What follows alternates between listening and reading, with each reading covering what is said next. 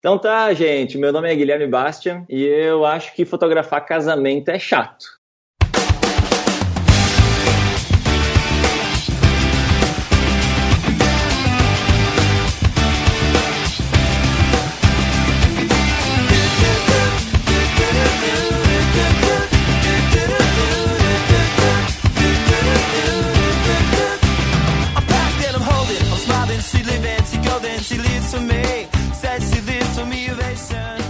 Galera, beleza? Estamos começando mais um Papo de Fotógrafo. Eu sou a Ana Cariani e fica sempre a pergunta: é Bastian ou Bastian? Ah, ele já falou como é que é e eu sempre acertei, mas eu achava que estava errado porque as outras pessoas falavam errado, entendeu?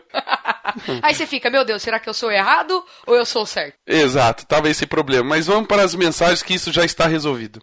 Bom dia, majestade. Bom dia, Zazu. Eu lhe trago as notícias matinais. Vá falando. Bom, antes dos recadinhos dos nossos patrocinadores, quero agradecer, queremos agradecer de coração Sim. a participação de todos vocês no Papo do Bem. Para aqueles que puderam ir, estiveram presente, para aqueles que só puderam doar, não puderam participar presencialmente, e para aqueles que tiveram a boa intenção e esqueceram de fazer a doação, né? a gente de- agradece também a vocês e com certeza na próxima oportunidade eh, vocês estarão junto com a gente presencialmente ou fazendo apenas a doação para colaborar com essa campanha que de uma certa forma transforma a fotografia em uma ferramenta para fazer o bem, não é isso, Ana? Isso aí, foi muito legal mesmo. E a gente mal pode esperar pra fazer o próximo. E com certeza terá um próximo, provavelmente no segundo semestre, ainda não sabemos onde. Mas fiquem ligados que a gente vai avisar, seja no podcast, seja na fanpage, seja no site, você vai ficar sabendo de tudo. Bom, falando lógico, todos sabem que somos parceiros da Album, que é uma plataforma de criação de sites para fotógrafos e para videomakers. A gente tem os nossos sites lá, vocês acompanham, podem acessar depois. Usamos e recomendamos para você que é fotógrafo e precisa de uma forma muito fácil para criar o seu site e postar o seu portfólio. E o mais legal de tudo é que tem uma equipe de suporte especializada, muito eficiente e rápida. Assim, você não fica com nenhuma dúvida. E uma das coisas mais incríveis é que a plataforma é toda pensada para ajudar você a se posicionar no Google, tão importante Google. Ou seja, ser mais encontrado e conseguir fechar mais contratos. Se você ainda não tem seu site lá na Album, entra no papo.album.com.br, você faz o seu cadastro, já automaticamente ganha 30% de desconto e ainda concorre a muitos prêmios e sorteios do Papo de Fotógrafo em parceria com a Album. Então entra lá, papo.album.com.br. Mas Ana, tem uma outra maneira de ser encontrado pelos seus clientes. Claro que é o busquefotógrafo.com.br, que a gente já sabe que é o primeiro e maior site de busca segmentada de fotógrafos profissionais do Brasil. Ele foi criado para facilitar o encontro entre fotógrafos e clientes de forma simples e efetiva. Mais de 10 mil fotógrafos brasileiros já fazem parte dessa comunidade. Visita o site, cria sua conta básica gratuita, que em breve terão mais novidades e mais serviços para nós fotógrafos. Busquefotógrafo.com.br, onde fotógrafos e clientes se encontram. E o último recadinho antes do bate-papo, lembrando que essa semana vai ter sorteio, né, para você que já se cadastrou no papo.album.com.br, já está participando e para você que ainda não se cadastrou, corre lá. A gente vai sortear dois livros e uma caneca do PDF. O livro Ó, que é O. Roube como um Artista e 151 dicas essenciais para o seu tempo, para ajustar o seu tempo, alguma coisa do tipo. É super importante, é pequenininho, fácil de ler, fotógrafo tem preguiça, né? Tá fácil aí, é rapidinho. Mas corre lá, faça o cadastro para poder participar. E para você que não ganhar a caneca no sorteio, você pode adquirir ela separadamente, comprando ela com 40 reais só. Olha que bagatela. 40 reais e a gente. Mais o O frete, que óbvio. são 40 reais pra ter a caneca nossa, né? Não são nada, né? Nada. Então, chama a gente em inbox, escreve lá na fanpage que a gente responde e passa todos os dados. Então, não deixe de se cadastrar para concorrer e depois comprar a caneca separadamente. Então, aproveite e corre agora, continua ouvindo o programa que tá muito bom. Muito bom.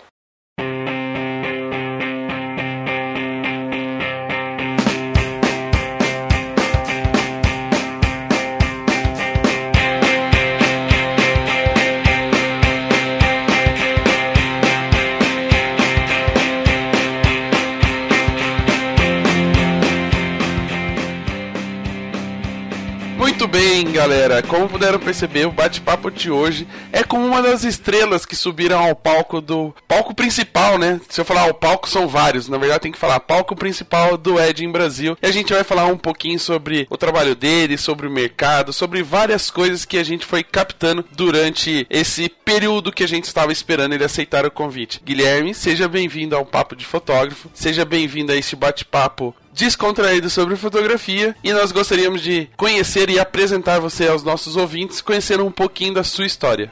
Valeu, galera. Obrigado, obrigado. Fiquei muito feliz pelo convite mesmo. Tô bem feliz de estar por aqui. E tomara que a gente possa somar aí para uma galera que, que esteja ouvindo. Ah, assim como foi no Wedding, assim como é em todo lugar que eu vou, que as pessoas pedem para ouvir a mim, eu tento somar. Então, essa é a ideia e tomara que seja assim hoje também. Muito bem, vou, posso me apresentar já? Claro, fique à vontade. Então, fechou. É, meu nome é Guilherme João Bastian. E aí já tá a primeira informação que vocês não sabiam, né? Com certeza. Tem o João. Se, se chamar de João não tem problema também, tá? É, eu tenho 24 anos, sou da cidade de Guaporé, no Rio Grande do Sul, interior do Rio Grande do Sul. A nossa cidade tem 25 mil habitantes. E eu venho de uma família de fotógrafos. A fotografia sempre teve muito presente na, na minha vida, desde a minha infância, desde quando nasci praticamente, né? Porque o estúdio, esse ano, ele completa 22 anos de estúdio. O estúdio Bastian, aqui em Guaporé. E é aquele estúdio comercial, sabe? Que você pode fazer xerox 3x4 até fotografia de casamento. Então, faz de tudo um pouco mesmo. E eu cresci em meio a tudo isso. Uh, já como meu, meus pais sempre trabalharam com isso, eu já nasci já em meio ao laboratório. Acho que eu dormi mais embaixo de laboratório do que em berço, sabe? Porque era uma, uma, uma época assim muito mais intensa até mesmo de serviço e até por ser um estúdio comercial sempre foi muito muito punk mesmo para os meus pais e eles sempre tiveram um laboratório fotográfico, sabe? E quando eles colocaram um laboratório aqui em Guaporé foi um boom, explodiu assim porque tinham poucas no estado e eles trabalhavam feito louco e a gente tentando acompanhar, né? Então eu, o porquê que para mim foi muito bom isso, tá? Eu ter a família fotógrafos, porquê que me deixou ainda melhor no sentido de como fotógrafo, como um fotógrafo mais completo, porque eu passei por todos os processos possíveis que um estúdio passa. É vender câmeras, vender filme, vender pilha, comprar porta-retrato para vender depois, fazer foto de batizado, crisma, eucaristia, fotos de terreno. As pessoas se processam e precisam anex precisavam, não sei como é que é hoje, uh, anexar fotos 10 por 15 de um terreno onde uma, uma cerca avançou o terreno do outro, essa loucura toda, sabe? E eu fiz fotos disso também, fotografia de tudo. Então sempre consegui estar no meio disso tudo e fui ajudando meu pai, fui aí começando a, ir nos eventos. Uh, eu brinquei até no Edging que a minha primeira função em eventos foi segurar no cabo, né? E isso é meio tosco, mas paciência. Principalmente quando você é gaúcho, né? Principalmente, isso fica muito mais constrangedor. Mas para quem não vai, para quem não entende, para quem nasceu depois de 2000, segurar o cabo é que assim, pasmem, gente, uma vez filmavam com uma filmadora no ombro e uma luz trezentinho em cima cima da, da filmadora. E essa luz não tinha bateria, ela era ligada na luz. Então eu segurava uma extensão, um cabo de fato, e ia, entre aspas, dando corda pro câmera, né? Mais, menos e assim por diante. Então essa foi minha primeira uh, atividade no evento. Depois passei a fazer célula pro meu pai. Também quem nasceu pós 2000 não vai entender. Fazer célula é segurar um MET. E aí MET também uma galera já não vai entender, tá ficando difícil, né? MET é um flash. A gente vai colocar um aviso nesse programa, tá? Apenas para nascidos antes dos anos 90, pelo, pelo menos. É, o Mets é um flash bem antigo, mas todo mundo diz que é um baita flash. É, eu não cheguei a fotografar com ele, mas eu segurava esse flash como se fosse hoje um flash escravo, né? E eu segurava essa célula apontada para o meu pai e aí eu iluminava o fundo da foto e assim por diante. E depois disso, com a chegada do digital, passei a fotografar com ele mesmo, né? Eu fazia aquelas fotos diferentes, digamos assim, né? Diferente do tradicional no casamento. Porém, no início, quando eu comecei de fato a fotografar com meu pai, nós servíamos como um complemento um ao outro para o cliente, né? O meu pai carregava o piano sozinho, praticamente, né? E eu fazia essas fotos que as pessoas não esperavam, essas fotos mais naturais, eu tinha liberdade de arriscar e tudo mais, né? Porém, com o passar do tempo, a minha linha natural de fotografar, digamos assim, acabou ficando cada vez mais forte. E a do meu pai já era sempre muito mais forte, porém tradicional. Então era uma linha muito forte minha chutando para um lado e uma linha muito forte do meu pai chutando para outro. Então o que era um complemento acabou sendo, imagina um time de 11 jogadores jogando 5 para cada lado, 6 para um lado e 5 para outro, entende? Então acabou não sendo mais como um complemento. Isso passou a me incomodar um pouquinho, porém eu não me via chegando pro meu pai dizendo: pai, nós vamos ter que mudar todo o estúdio, tudo que ele nos deu até hoje, é, não é assim, eu tenho o caminho e assim por diante. Não me vi fazendo isso, então achei mais fácil criar a minha marca, criar o meu escritório, e o bom é que eu recebi o apoio do, dos meus pais, do, dos familiares e amigos e tudo mais, deram muita força, então criei a minha marca e já fazem, esse ano fazem cinco anos que eu trabalho em carreira solo, digamos assim, onde eu posso aplicar o que eu defendo mesmo na fotografia, no atendimento e em tudo, porque do escritório para dentro é comigo 100%. É legal ouvir a sua história porque a gente vê que, principalmente no Rio Grande do Sul, essa história de ter um estúdio é muito forte, né? Muitos fotógrafos aí da, da, da região, quando a gente ouve as suas histórias, sempre tem essa história do estúdio de revelação. Tá aí uma piadinha que seu pai poderia fazer, né? Você foi a melhor revelação dele. Eita, mas boa, hein? Ou não, né? Talvez o pai dele seja inteligente e não faça essas piadas. Porque eu disputar com as minhas duas irmãs é foda, né? Então, assim, eu acho que a Betina e a Bruna são bem melhores reveladas do que eu, sabe? mas tudo bem, não é meu forte isso. Mas, não, não, mas é... aí precisa ver, ele caprichou na, no registro, na foto, né? Ah, é, você tá, foi só. Você foi o que sobrou o restinho do filme lá, mas ele revelou bem, entendeu? Por, se, por ter se bem. tornado um bom fotógrafo. Chegamos nessa conclusão.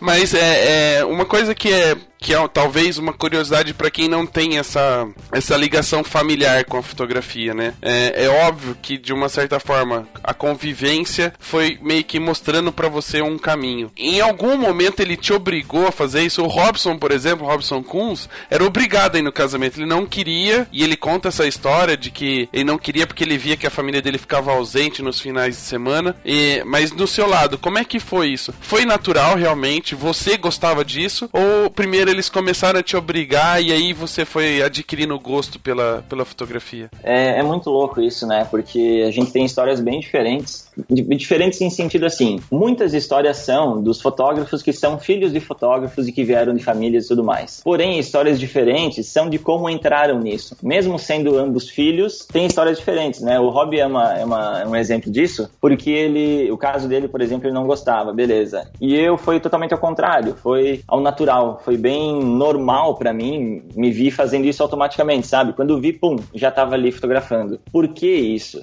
É, ao contrário das pessoas que não queriam ser fotógrafas e acabaram sendo, eu sempre acabei gostando disso porque o meu parâmetro com a minha família sempre foi muito bom. É, meus pais chegavam em casa e chegavam felizes por ter trabalhado até mais tarde. Chegavam em casa falando bem do que faziam porque conseguiram comprar o material escolar, sei lá, para mim, entendeu? Então, assim, eles sempre chegavam, me davam boas notícias por estarem trabalhando muito. Eles davam boas notícias por estarem trabalhando muito. E isso me deixava feliz também. Então, meu, por que não? Se o que eles estão fazendo está dando certo, a gente tem uma vida legal e eles, eu sei que eles trabalham muito, passam um pouco tempo comigo, mas poxa, a gente tá, tá certo, tá tudo certinho por causa que eles estão trabalhando dessa forma, entende? Então eu acho que isso também as histórias mudam porque eu ouço muitas pessoas falarem isso, que acabaram sendo fotógrafos ou não acabaram sendo fotógrafos ou foi aquela coisa por obrigação, porque os pais sempre falavam mal, né? Mal do, no sentido, poxa, não, não quero que tu seja fotógrafo, vai ser outra coisa, porque fotógrafo não dá dinheiro, etc e tal. E para mim não, é, para mim foi sempre ao contrário. Então acho que isso colaborou muito para que quando eu visse eu já estava com uma câmera na mão ou já estava trabalhando dentro do estúdio, porque a gente ficava muito mais tempo dentro do estúdio do que na praça brincando, do que é, eu sempre fui o cara assim que na escola, pá, tem trabalho para fazer de tarde na casa da tal pessoa. Bah, pessoal, não posso, eu tenho que trabalhar. E isso com 15 anos, menos ainda, e depois 16 nem se fala pra cima, né? Então, eu sempre fui aquele cara, pô, Bastian, tá, mas, meu, eh, tu tem que estudar, não sei o quê, sabe dos colegas lá, mas tu é um escravo, Uhum. não sei o quê, eu ouvi isso. Mas, poxa, meu, eu fico muito feliz porque hoje eu tô colhendo frutos. Sempre colhi frutos disso, né? E hoje, ainda mais pelo, por esse momento tão especial que eu tô vivendo, mas, eh, pô, se eu pudesse fazer de novo, faria exatamente assim. É, e uma outra coisa legal, eu não sei se, se para você funciona dessa forma, é como você disse, né? Você conviveu com, com um tipo de estúdio que talvez hoje seja bem mais é, extinto, mas Sim, certo. é, é, algumas coisas que talvez você aplique hoje no seu negócio, como venda de álbuns, é, a questão de produtos quando a gente entrega o material, dessa experiência que você teve no estúdio, de porta-retrato, vender balcão, né? Total. Como é que você inclui isso no seu negócio hoje? Nossa, é assim, isso foi algo extremamente importante pra mim. A, a experiência da, da barriga no balcão, saca? Isso é muito, muito, muito bom, porque a gente aprende a lidar com pessoas. E lidar com pessoas, isso os fotógrafos às vezes eu acredito que criam essa confusão. Isso não é importante somente lidar com pessoas, gostar de pessoas. Não é importante somente sentado numa mesa vendendo a fotografia de casamento. É importante quando você vai na padaria. É importante quando você vai numa farmácia. É importante no pedir uma água para um garçom, entende? Toda toda essa atmosfera criada ao redor de uma pessoa que gosta de pessoas retorna para a pessoa em coisas do bem e os resultados aparecem porque isso passa a ser natural. O que eu vejo, uh, pessoas tendo técnicas de vendas incríveis indo atrás de muito disso, porém só aplicam enquanto estão em ação, entende? Não aplica no trânsito, não aplica pedindo um pão de queijo no Ed, no Ed Brasil, entendeu? Então, assim, quantas pessoas você é afinal? Você é uma pessoa que gosta de pessoas apenas quando está vendendo o próprio peixe? Ou você é uma pessoa que gosta de pessoas enquanto não está devendo nada a ninguém, enquanto não está prestando contas a ninguém, enquanto não tem pressão de ninguém, sabe? Então, eu sempre fui, até foi muito legal, porque quando desci do palco, o Robson me deu um abraço e falou assim: Tu é bem filho do teu pai mesmo, né? Porque meu pai é muito bonachão, sabe? Se tu se encontrar com meu pai agora, tu vai querer dar um abraço, um beijo nele e tomar uma cerveja junto com ele. Porque ele é um cara, sempre foi muito, de um trato muito fácil, muito querido, muito. Uh, ele é visto por alguém já aquela coisa de, de, ir com a impressão, que é o que eu comentei no Ed também, né? Nossa, ele tem isso de uma forma incrível, um, muito paisão mesmo. O Ney tem muito isso também, sabe? Que é aqui do Sul. O pessoal deve conhecer o Ney Bernardes, também tem muito isso. Então eu peguei isso muito do, do meu pai, de querer gostar disso, das pessoas. Sou bem diferente dele, sim, mas isso eu acho que eu gostei bastante e, e pro meu negócio me faz muito bem, porque as pessoas passam a dar mais valor quando você é uma só quando você é, porque as pessoas acabam me vendo aqui no escritório, agora um cliente meu pode me ver no restaurante, amanhã almoçando. E como eu vou ser almoçando, sabe? Eu vou ser o mesmo cara do que aqui no, no escritório, uh, eu contrataria uma pessoa que fosse a mesma. Eu me sentiria muito mais à vontade contratando uma pessoa e não uma pessoa profissional, depois outra pessoa pessoal e assim por diante. Então essa questão de gostar de pessoas me fez muito bem, com certeza. E a questão do balcão, a questão de viver isso, de, de ter que persuadir no bom sentido, né, para vender um produto, bah, me fez crescer muito, muito, muito mesmo. É, é importante e indico totalmente para para qualquer pessoa de fato e principalmente o fotógrafo. E hoje faz parte do seu, do seu conhecimento de vendas, né? Quando você precisa realmente é, entregar o seu trabalho, a gente fala normalmente no álbum que é um produto mais, mais produzido pelos fotógrafos de casamento, é, de uma certa forma é, essa experiência com porta-retratos, até pequenos filmes, né? De só de vender os filmes para o cliente, te dá uma uma bagagem muito grande para poder argumentar e, e, entender qual é a real necessidade do cliente e poder é, dar quase que um tiro certeiro para ele poder adquirir o álbum. Exatamente. É. Então, assim, desde quando eu tava vendendo um. Se a pessoa viesse pedir um filme, um filme tem 12, 24, 36, tem asa 200, 400 e 800. E aí, qual é a necessidade dela? Você pergunta isso, você põe que a diferença de valor é mínima, então talvez é melhor pegar o de 36 ao invés de 24 e, meu, essas coisas, de, detalhezinhos estúpidos pode ser entendido assim. Uh, hoje, para mim, eu consigo trazer pro, para o meu negócio isso. Então, para o Guilherme agora, fotógrafo, foi importante ter passado por isso, porque hoje eu consigo de fato atender uma, atender uma necessidade, quem sabe criar algo diferente que a pessoa não esperava e aí sim ela se surpreender e pagar um pouco a mais por isso. Então isso fez parte da minha bagagem, que nem comentou, a bagagem fotográfica da venda, hoje muito mais dela, até isso, isso talvez seja errado, mas enfim, eu tenho muito mais bagagem de venda uh, na prática, sabe? Errando e acertando do que estudando sobre vendas de fato. É, não, é, não é algo que. Eu nunca, nunca li um livro sobre vendas, entende? Mas eu passei muito tempo vendendo, então isso me ajudou bastante. Legal. E aí a gente vai entrar um, mais um pouquinho assim. É óbvio que, e você acabou citando isso, que durante esse percurso acompanhando seu pai, é, aos poucos você foi encontrando seu estilo e se diferenciando dele dentro do casamento até tomar a decisão de abrir a sua empresa. É, aí a gente entra numa questão na, na busca pela própria identidade. Isso acho que talvez seja uma busca é, quase que 100% em todos os fotógrafos. Né? Ter o próprio estilo, ter a foto reconhecida sem precisar ter a logomarca, etc. Mas como é que foi esse processo? Acontece com o seu pai, né? É, é óbvio que no começo ele largava você fazendo sozinho e você mais errava do que acertava. Você falar que era seu estilo naquela época, você tá sendo muito otimista.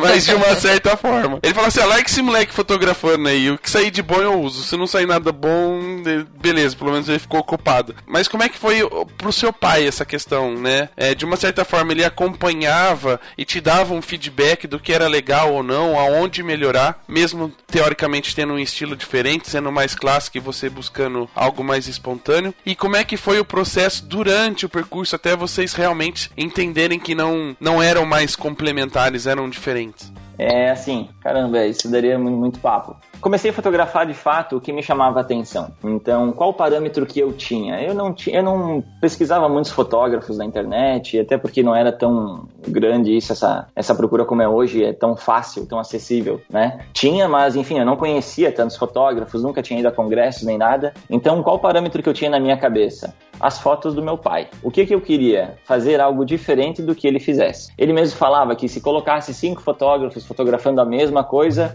o Gui faria uma foto diferente da, dos outros quatro, sabe? Porque eu sempre tentava fazer algo diferente. Porém, com o passar do tempo, a gente vai entendendo que o diferente nem sempre é bom. O diferente, às vezes, diferente por ser diferente. E o diferente gratuito não faz muito sentido. Mas eu comecei fazendo isso, tá? Então, fotografava o que me chamava atenção. Mas, por exemplo, eu botava a câmera no olho e prim... antes de me chamar a atenção, eu pensava assim: o que, que meu pai faria aqui? Tá, faria isso então não vou fazer. Vou fazer assim, sabe? então a, a, primeira regrinha minha era essa, diferente do pai. Segunda regrinha que me chamei a atenção. Então eu, eu, tinha essas duas regrinhas minhas. E eu fui fazendo isso, e o pai nunca foi muito de acompanhar as fotos de fato do casamento, sabe? Tipo, fotografa e na segunda-feira vai, filho, baixa os cartões, mostra pro cliente e, e deu pra bola. Então eu nunca tive de fato um feedback dele, tá bom, segue nisso. E até mesmo que se ele, se ele sentasse e olhasse as fotos, ele ia odiar, eu acredito, sabe? E nunca mais iria levar você. É, aí ele ia queimar a minha cara. Pô, tô levando o moleque e só tá fazendo coisa ruim, não vou levar mais não. Pô, essas cabeças cortadas aqui, meu, não te ensinei assim, sabe? Então isso foi muito louco. Mas, uh, então essas fotos que eu fazia mesmo, eu passei a, a, a, ir colocando elas no meio do contexto, até porque, gente, que nem você comentou, né? O que eu fazia antes era o meu estilo não, é. é se meu cartão desse erro, não teria problema nenhum, sabe? No início era assim, o meu pai que fazia tudo e eu estava como complemento e deu. Porém, com o passar do tempo, as pessoas uh, foi chamando a atenção das pessoas. Eu postava no Orkut as fotos também, e isso a, acabou as pessoas olhando um pouquinho mais, e começou aquela coisa assim, bah, uh, eu fecho o casamento, mas o Gui pode ir junto, mas o Gui pode ir junto, e o Gui vai junto, o Gui pode ir, e assim por diante, e, e o Gui começou a ter que ir mesmo, porque as pessoas começaram a pedir, a ter aquela foto de um abraço e não aquela foto pós-abraço posada olhando para a foto, entende? Então eu sempre fazia muito essas fotos do antes e depois dos momentos clássicos, que é o que eu chamo hoje de entremeios que dentro do casamento existem vários momentos principais, mas o que acontece entre eles, né? São os chamados entremeios que eu gosto muito de fotografar e falar sobre isso. Então eu, eu fazia essas fotos, digamos assim, mais naturais e elas acabaram entrando no gosto. Uh, porém, uh, o que, que acabou me incomodando? O meu pai uh, fazia assim: a noiva entrava, ela dava três, quatro passos, o meu pai baixava a câmera do olho, apontava a mão para ela, dizia para ela parar, pum, fazia foto, entendeu? Aí, pum, mais três, quatro passos, parava, pum, foto. E isso começou a, sabe, ai, não, não precisava, deixa assim, né? Tá, tá, tá bloqueando um pouco e tudo mais. Então, a partir daí que eu comecei a me sentir um pouquinho incomodado. Por isso que vi, poxa, isso já não está me agradando tanto. E aí comecei a de fato não gostar muito, sabe? Sair para fotografar o casamento já não era tão gostoso quanto fazer de fato o que eu queria. Então foi nessa hora que teve essa, essa transição. Mas em, em termos de feedback e tudo mais, eu, eu, o feedback que eu recebi do meu pai foi esse, ó, 60, 5.6. E deu. Essa é a regra e acabou. Saca? Naquela época não Essa tinha foi... problema passar receitinha, né? Não, não, não. Era o que mais tinha, cara. Então, meu, meu primeiro casamento foi feito com 16 anos, sozinho. Tinha equipe de vídeo junto, mas fotos eu, eu fiz sozinho. Fiz com uma D60 no automático e no aperto 60 5.6 uh, e um flash SB 600, se não me engano, também no automático, direitinho e vambora, sabe? Uh, so, assim, foi meu primeiro casamento, foi um aperto danado, mas aquele frio na barriga me fez muito bem. É, é, é o mesmo frio na barriga que eu sinto hoje sabe? Aquele frio na barriga me fez apaixonar pelos frios na barriga que eu sinto hoje. Essa que é a verdade. Então, a partir de lá, eu, eu decidi que eu queria aquilo para mim. Mas as fotos, né? Não dá para mostrar muito assim.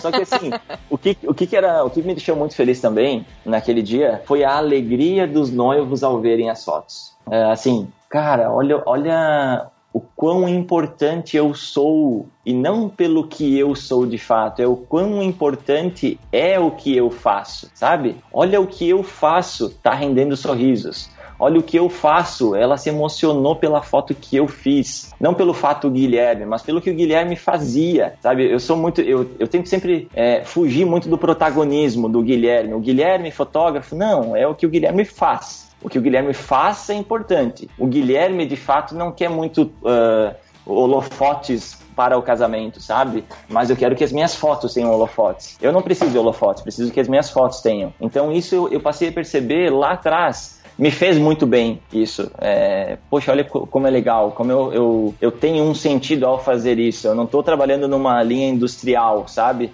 Eu não estou passando um pote plástico atrás do outro, colocando tampa neles. Uh, isso qualquer um poderia fazer. Eu saio daqui hoje, amanhã alguém vem aqui e me substitui e vida que segue. Agora, cara, isso fui eu que fiz. Se eu não estivesse lá, ninguém faria, pelo menos dessa forma. Então, me deixou mais contente ainda pelo que eu fazia. É, e ouvindo algumas histórias de pessoas que têm uma história parecida com a sua, de que o pai fotografava e começou a fotografar com o pai e depois começou a seguir uma carreira solo, é, a gente sabe que alguns falam que o pai meio que não se sentiu incomodado, mas de uma certa forma, é, não sei qual que seria com ciúmes, enfim, é, a gente poderia usar essa palavra ciúmes, de que realmente os clientes começavam a procurar os filhos, justamente pela, pela nova linguagem que estava entrando no, na, na, fotografia de casamento, fotojornalismo, a espontaneidade. Como é que foi pro seu pai esse, esse processo? Você tem ideia, assim, se ele ficava enciumado ou ele falava assim, graças a Deus, esse moleque tá, tá tomando vergonha, vou poder me aposentar, ele vai me sustentar daqui para frente? Eu acho que é um misto dos dois. O meu pai sempre foi muito tranquilo, mas eu dizer que ele não sentiu nada também acredito que seja exagero meu. E eu acho que não, não seria a palavra ciúmes, mas sim é a zona de conforto, saca? Do tipo assim, ó, bah, eu realmente o tempo tá passando e se eu ficar assim, a coisa vai passar e vai me atropelar eu tenho que mudar. E no caso do meu pai, ele pensava um pouco assim, mas ao mesmo tempo ele ficava aliviado porque assim, ó, pô, eu não preciso mudar tanto, porque o Gui tá mudando por mim, entende? Então, enquanto nós trabalhávamos em estúdio todos juntos, ele estava muito mais tranquilo, porque ele não precisava se mudar tanto, se revolucionar tanto, porque o Gui estava fazendo isso por ele. Então, isso para ele era muito bom, era agora, quando a coisa, quando eu de fato mudei a, a, a marca, aí sim fica um pouco mais complicado pro estúdio, nós tivemos tivemos que assumir missões e responsabilidades diferentes, estar cientes das nossas limitações. Né? Por exemplo, vídeo eu faço? Não, eu não, não faço vídeo, eu indico o estúdio. Uh, porta-retrato, tem porta-retrato, Gui? Ah, infelizmente não tenho, mas passa no estúdio que o estúdio vai ter. Uh, então, esse tipo de coisa, nós acabamos agora, depois de tanto tempo, se tornando complemento novamente. Lá no início, nós éramos complemento.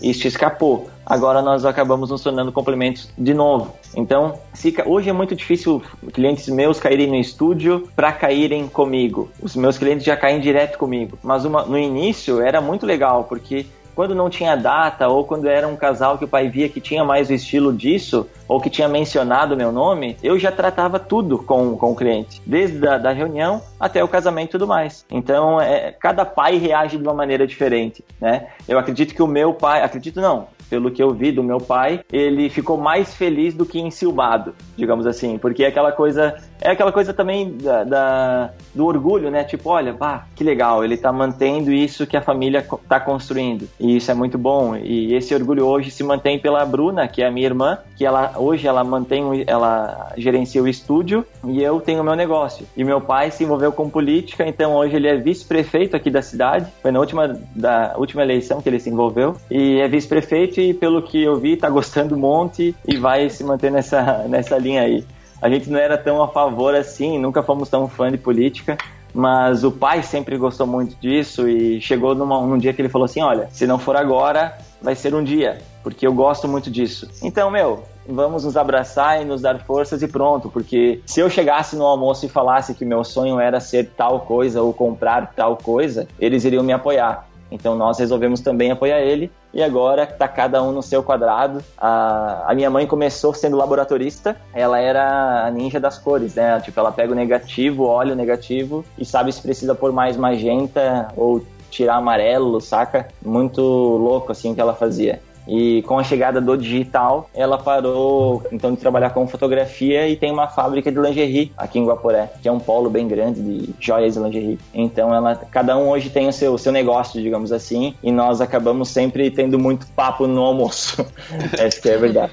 Não, e que até você que você falou, né? Vocês se complementavam. Em nenhum momento você virou meio que, eu vou dizer a palavra, mas talvez as pessoas não, não, não gostem dessa palavra, né? Você não era um concorrente direto do teu pai, porque você passou a desenvolver um trabalho diferente. Então, é o que você falou, muitas vezes o cliente chegava e o cliente tinha muito mais a ver com você do que com ele. Então ele não ia fazer aquele casamento. Como poderia chegar um cliente para você que tinha muito mais a ver com ele? Então vocês é, disputavam o mercado de casamento, mas não os mesmos clientes, né? Exato. Olha que legal. A gente disputava os clientes que a empresa tinha, entende? Então uhum. assim, o, o, cliente entrava, pum, entrou. Agora quem vai fazer é uma questão da gente decidir, entendeu? Uhum. Então a gente não decidia por empresas por fora nem nada. Era, pô, ele chegou no estúdio, vai fazer certo com o estúdio. Agora quem vai fazer é a gente que decide. E isso era muito bom, porque não escapava nenhum casamento, né? Isso é. era legal demais para nós. Eu, eu fiquei curioso aí com a história do seu pai entrar na política e que sua mãe tem uma fábrica de lingerie. Aí eu fiquei curioso. Primeiro, seu pai pagou as fotos do santinho dele, da candidatura? Sacanagem, sério. tá, e mais o quê? Vai, diz a segunda aí. Não, a segunda eu nem vou falar, né? Que você não gasta nada com, com roupas íntimas. ah, ô, pior, é a calcinha algodão da provadiça é um negócio muito confortável, cara. Não, não tira... Vamos por partes, tá? O Santinho não pagou. Não pagou. Falei, falei baita retrato aí, não rolou. Depois vocês resolveram até fazer com uma, um cara de fora. Falei, meu, beleza, então. Agora porque santo de casa não faz milagre. Exatamente. Ah, o que, que é esse guri aí, o filho do vice? Isso aí, estão fazendo só porque é filho. É nepotismo. Tá, beleza? É, exatamente. Até melhor, é. eu gosto de não envolver muito, sabe? ok. É bom porque se ele ficou devendo, ficou devendo por outra pessoa, não pra você, né? Não, ele foi, foi aquela história assim do meu primo, eu tenho um sobrinho que tira foto, ele falou, eu tenho um filho que tira foto. Os caras falaram, ah, tá bom, beleza beleza. É, sabe, tipo, joinha, né? Tá, nossa, ele é. deve ser um baita fotógrafo, beleza. E aí ficou por isso mesmo. Mas o pai tá lá, o santinho dele deu certo, e vida que segue. E a. GT é boa, viu? Acessem. Acessem aprovadíssima, moda íntima, que tá tudo certo. Ok, gente, ah, depois não, manda o boleto do Merchan. Não paguei nada, né? Mas tudo bem. É, é óbvio que assim, estando em família é muito mais fácil. Mas eu queria a sua opinião. Quando a gente fala é, em copiar um outro fotógrafo, a primeira ideia que vem na cabeça das pessoas é plágio, fazer a foto igual e etc. E eu já falei em algum, alguns bate-papos e, e, palestras também que no começo a minha carreira como fotógrafo eu copiava muito o Guilherme Righetti. Né? É mesmo porque primeiro eu trabalhava para ele, então precisava ter uma fotografia muito parecida com que, a, que o estúdio fizesse, para justamente ter esse complemento, ter um trabalho que fosse padronizado. E no decorrer do ano eu fui entendendo aonde eu poderia complementar com outro olhar, com outro estilo de fotografia. Vou dar um exemplo só para ficar claro para quem tá ouvindo. O Guilherme tinha um trabalho muito 70-200 né? Muito close, muito próximo dos casais. E eu descobri que se eu fizesse uma fotografia com uma 24 ou uma 35, eu conseguiria manter o estilo do estúdio, mas com um olhar diferente, um pouquinho mais amplo ouvindo a sua história, você já falou sobre isso, que desde o começo já era diferente. O que você olhava, você pensava, não vou fazer igual meu pai né? Eu queria a sua opinião, na verdade, nesse caso de início de carreira, né? O copiar ou não copiar. Você acha que copiar é um, é um, um primeiro passo para o aprendizado, até se descobrir a própria identidade? Ou não é bem assim? É, Pode-se começar de uma outra forma? Vamos lá. Eu acho que copiar é uma palavra um pouco forte para isso. Eu, se eu pudesse dar uma sugestão hoje para quem está começando e está querendo de fato se inspirar, digamos assim, é ter bons parâmetros. Isso eu acho muito importante. Talvez a gente poderia trocar o copiar por ter bons parâmetros. Eu melhorei muito a minha fotografia tendo bons parâmetros. E o que é ter bons, bons parâmetros? É de fato somente olhar trabalhos de cara que você, dos caras que você põe no pedestal, sabe? Aquele cara que você sonha em ter uma foto assim, que você sonha em ter um negócio assim. Uh, acompanha o trabalho dele. Porque eu aprendi muito assim, porque quando eu olhava a minha foto, no momento que eu olhava ela, se eu tivesse um parâmetro baixo, a minha foto estaria sempre boa. Entende? Agora, se eu tivesse um parâmetro sempre alto, olhando um cara muito foda, que tem um trabalho muito bom, seja daqui, de fora, de onde é que for, se eu tiver um parâmetro alto, eu vou olhar minha foto e eu sempre vou estar com aquela coisa, tá, legal, mas tipo, hum, tem alguma coisinha aqui que tá me tá, tá incomodando, podia ser um pouco melhor. Podia ser um segundo depois, ter clicado essa foto um segundo antes. Podia ter tirado aquela mulher de vermelho ali do canto que está chamando a atenção.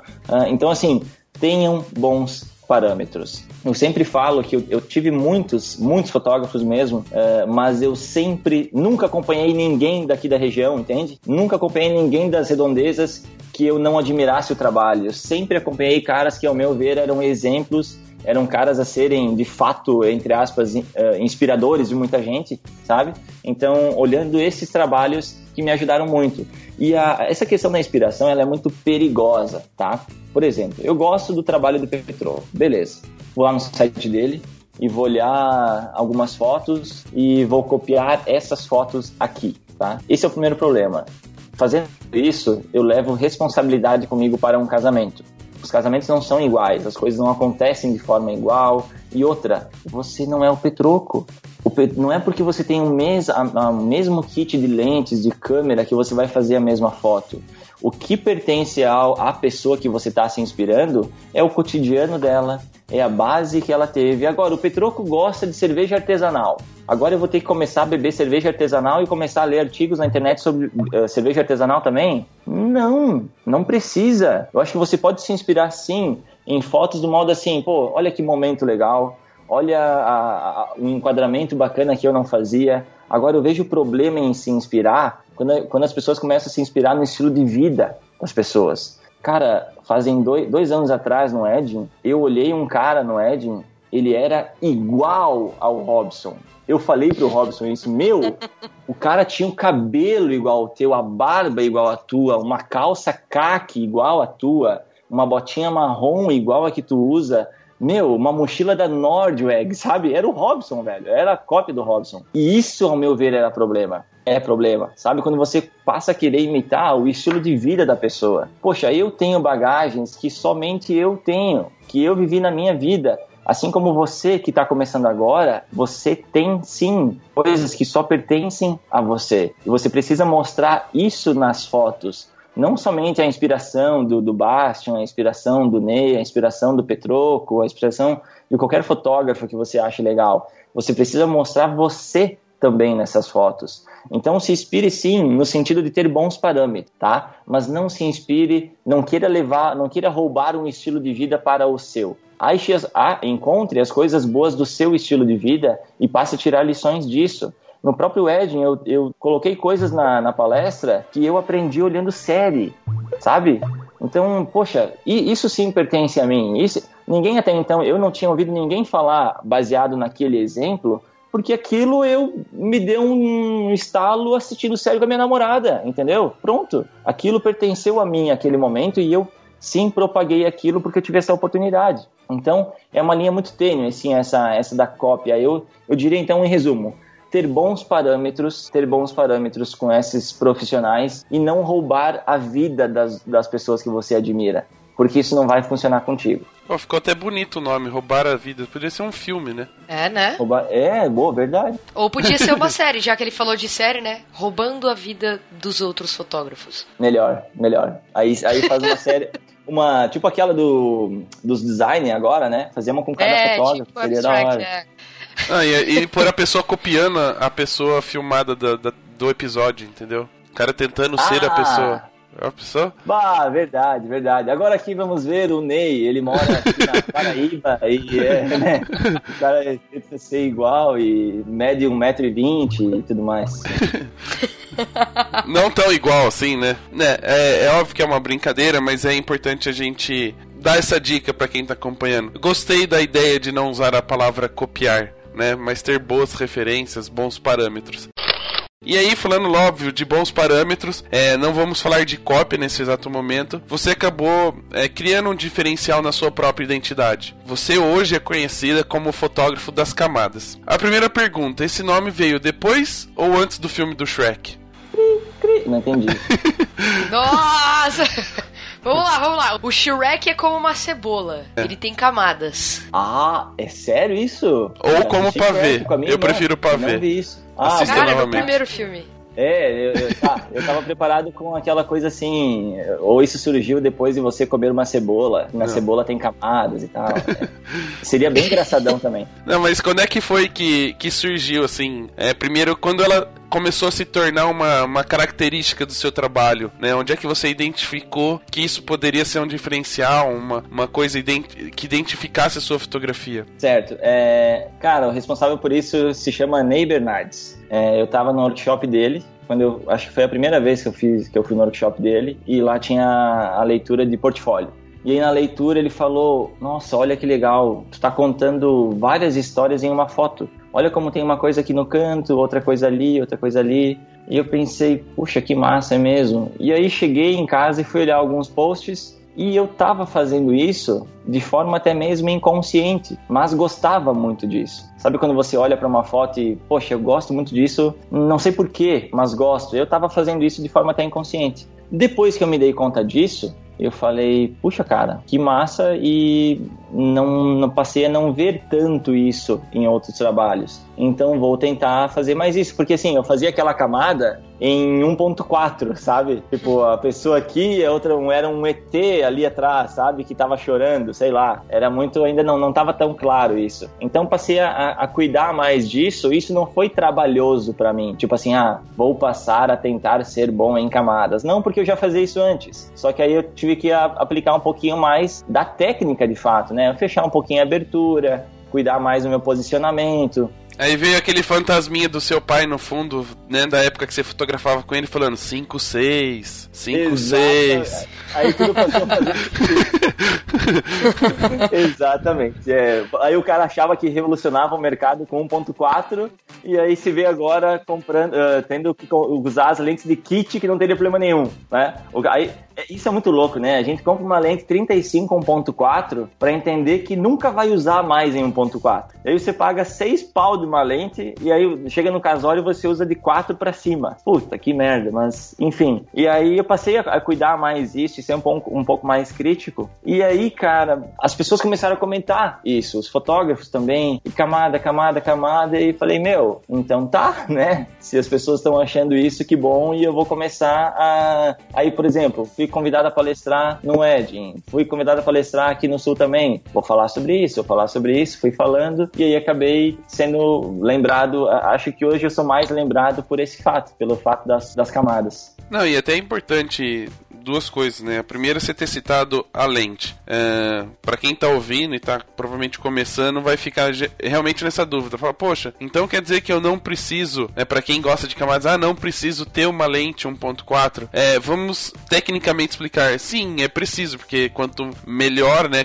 se for 1.2, 1.4, a nitidez dela em 4, em 5, 6 é muito melhor. A qualidade das lentes são melhores. É óbvio que não é essencial, você não, você não deixa de fazer isso se não tiver a lente. Você consegue Exato. fazer com a lente do kit, com 1.8, uma 3.5, porém a qualidade das lentes 1.4 1.2 ajudam bastante no resultado final da fotografia. E a gente não tá falando aqui só de Nikon ou Canon, é, é em geral. É importante a gente deixar esse recado para quem tá acompanhando, tá começando aí, ainda não entende muito de, de equipamento. E o segundo, e o segundo que eu até acho é, interessante é, nessa questão do 5.6 é que a gente tem ouvido muito falar realmente de contar histórias e várias histórias ao mesmo tempo. Qual é o principal cuidado que você tem? Óbvio que a técnica é importante. Quem estando em 5.6, 10, 15, 20, 22, é, é, você precisa conhecer o seu equipamento, até onde o ISO vai, até que velocidade você pode utilizar. Mas é, quando você começou a entender que a técnica também seria necessária para poder captar esses momentos é,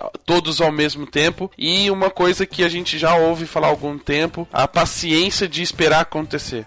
Certo. É, isso é muito legal porque, assim, a, a, o, o, Biga tem uma frase muito legal que ele falou lá no Intensive. A, a boa camada é a que se faz com um braço de distância, sabe? Que você tenha, sei lá, um metro, né? Isso é uma boa definição também para camada. No caso do Biga é o tamanho dele, né, praticamente. É o tamanho dele, é, isso aí. Tipo, no caso ele se, ele se deita no chão e mede isso, um braço. Mede né? e faz a foto. Isso aí.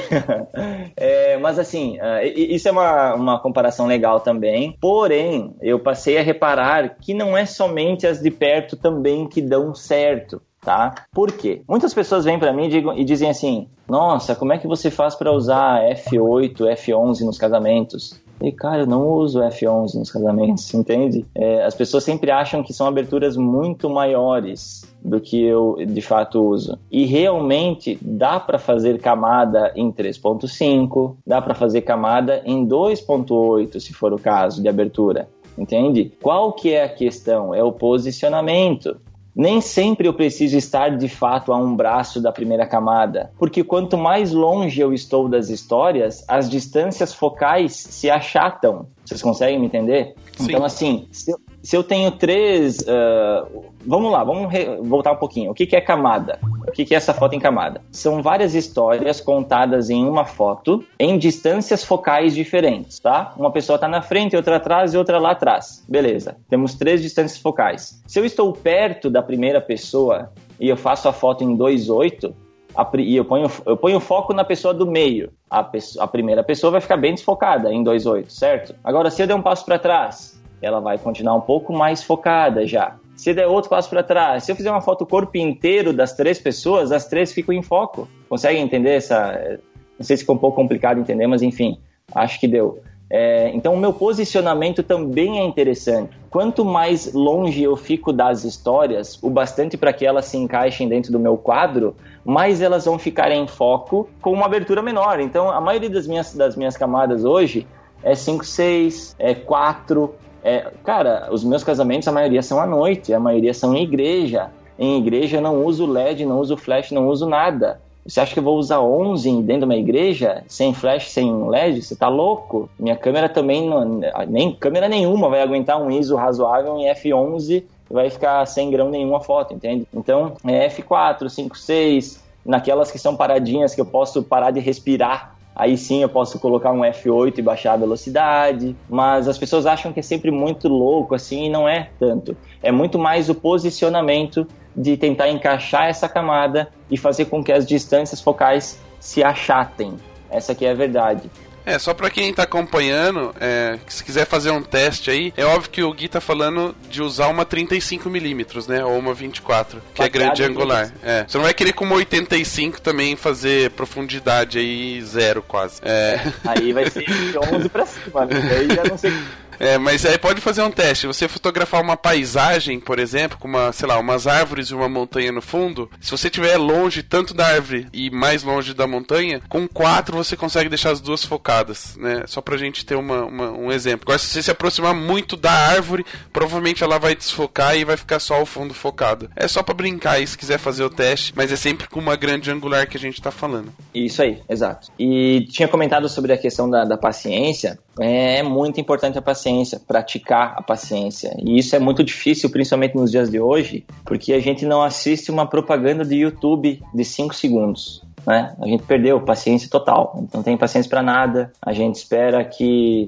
Uh, começamos a trabalhar um ano e que tenha foto premiada aqui e que faça um casamento em Cancún e assim por diante. Hum, entre sim e o não existe o talvez. E talvez precisa ser vivido pelos fotógrafos também. Tem que ter paciência. E essa paciência da foto, a gente tem que começar a praticar ela em outros ambientes também para que a gente tenha ela na foto. Não adianta eu querer sair buzinando no trânsito e, ser, e querer ser paciente na, na, foto, não vai rolar. Então tem que trazer isso para a tua vida também, e isso vai te ajudar no momento da foto. A paciência no momento da foto ela é importante porque muitas das vezes a gente fotografa sem a cena estar pronta ainda. Tipo assim, Deus fala assim: Meu, agora ali ó, vai ter um momento que vai ter um bebê chorando, a vozinha passando e o casal se beijando na mesma hora. Vai acontecer ali. Beleza, você vai lá, chega onde é para estar, fotografa e vai embora. Meu, tinha que ter esperado acontecer. Não, não é, não basta saber o local e pronto. Então a foto é, por muitas vezes não está pronta. Eu vejo muitas fotos na internet, em posts e tudo mais, fotos boas, umas fotos que eu penso, cara, eu queria eu ter feito aquela foto ali, porque se eu tivesse esperado mais um segundo, teria, ou mais um minuto que seja, teria acontecido algo muito da hora. Ou queria ter estado ali para fotografar antes do que esse cara fotografou, porque agora já passou o momento. Então, e é, eu, eu consigo ter uma definição de paciência é em relação ao sangue frio. Tem que ter sangue frio para perceber as camadas e esses momentos acontecendo. Por quê? Se você é afobado e você está fotografando o casamento, a tua afobação diz para tua cabeça fotografar o feijão com arroz para garantir e acabou, entende? Então, quanto mais nervoso, piloto automático para garantir, beleza, e pum. E aí passou. Agora, se você está fotografando e você tem o sangue fio de respirar e começar a enxergar algo que o piloto automático não enxerga, aí sim as coisas vão começar a aparecer. E ela, eu digo que elas vão começar a aparecer, porque acontecer elas já acontecem. Os casamentos que eu fotografava com meu pai lá atrás aconteciam também, mas eu não estava pronto para ver. Eu não estava calmo para ver elas, mas aconteciam. No teu casamento que não acontece nada, meu, acontece sim. Eu aposto o que tu quiser que acontece. Só que às vezes, às vezes não. Nos momentos que, que você sai do casamento e diz que não aconteceu nada, é porque você não estava pronto ou não estava disposto a enxergar. Porque acontecer, acontece. Ah, os meus noivos não se olharam na igreja. Meu, beleza, são eles assim. Agora, se eles se olharam uma vez, cara, que tu tenha essa foto, entendeu? Porque eles não se olharam uma vez, mas é olhando as tuas fotos. Quem sabe na cerimônia eles se olharam, mas é aí tu que não estava pronto para ver, não estava lá disposto a ver, ou eles não se olharam, mas a mãe da noiva chorou e aí você não pegou essa lágrima e, e porque você estava querendo ver um sorriso dos noivos, sorriso dos noivos, sorriso dos noivos, não viu a mãe chorando no fundo e assim por diante. Então, muitas dessas coisas têm a ver com sangue frio, tem a ver com respirar se acalmar e fazer jus ao que você se autodenomina, que é ser de fato o profissional. Qual é a diferença do profissional e do amador hoje? Não é mais equipamento, não é mais informação. Para mim é timing, é timing, é o olhar, é timing, é saber quando fazer. Porque fazer está sendo cada vez mais acessível. Agora, o timing, isso sim está pertencendo a cada, a cada pessoa, a cada profissional. Não precisa de mais nada, né? Poderia terminar aqui o programa depois dessa puxada de orelha. Não, mas realmente, com, com a tecnologia, com o digital, as pessoas se tornaram muito ansiosas em ter o resultado, né? Ou até mesmo ver o resultado já na própria câmera, como ficou. E aí fica naquele desespero também de ter a possibilidade de fotografar, sei lá, 15 mil fotos de um evento, na vez de só mil, como faziam antigamente. É, de ter 15 mil fotos, tá vendo a cena, tá apertando o botão e não tá prestando atenção no que realmente tá acontecendo. Eu, eu brinquei até no Edging. No Edging eu mostrei a, a sequência de uma foto como ela nasceu, da, da almofadada no, no menino. E então mostrei, teve 24 fotos até a, a foto chegar. E eu comentei lá, cara, o que, que o Gui tá querendo te dizer com isso? O Gui não tá querendo te dizer que qualquer momento que você olhar, você vai lá, vai começar a fotografar sem parar. E eu falei assim: eu não quero que você seja um relógio quebrado. Um relógio quebrado duas vezes por dia acerta também. Eu quero que você acerte de fato quando você quiser acertar. Quando você de fato olhar um momento e pensar: meu, aqui vai rolar alguma coisa. Aqui as coisas estão encaixadas. Isso tem potencial de acontecer algo. Porque quanto mais você persegue isso, a tua cabeça vai, vai ahn, procurar isso de forma automática e você começa a pressentir as coisas. Você passou pelo banco e tinha um bebezinho com a mamadeira na mão e do lado tinha um balão com a aia, sei lá, tô dando um exemplo assim, ah, ah, meu, ah, alguma coisa aqui vai rolar. Mas tu passou por ali, eles estão em stand-by, sabe? Eles, eles só estão ali. E depois você volta, vai pescando um pouquinho, chega pertinho e pam, só aponta a câmera, espera um pouquinho, eles começam a se olhar, põe o dedo no nariz do outro e aí a mãe já xinga e pum, rolou, sabe?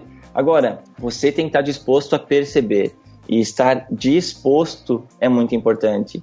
É, eu, eu conheço muita gente que sabe de muita coisa. Eu conheço muita gente que sabe fazer muita coisa também, mas eu conheço poucas que querem fazer.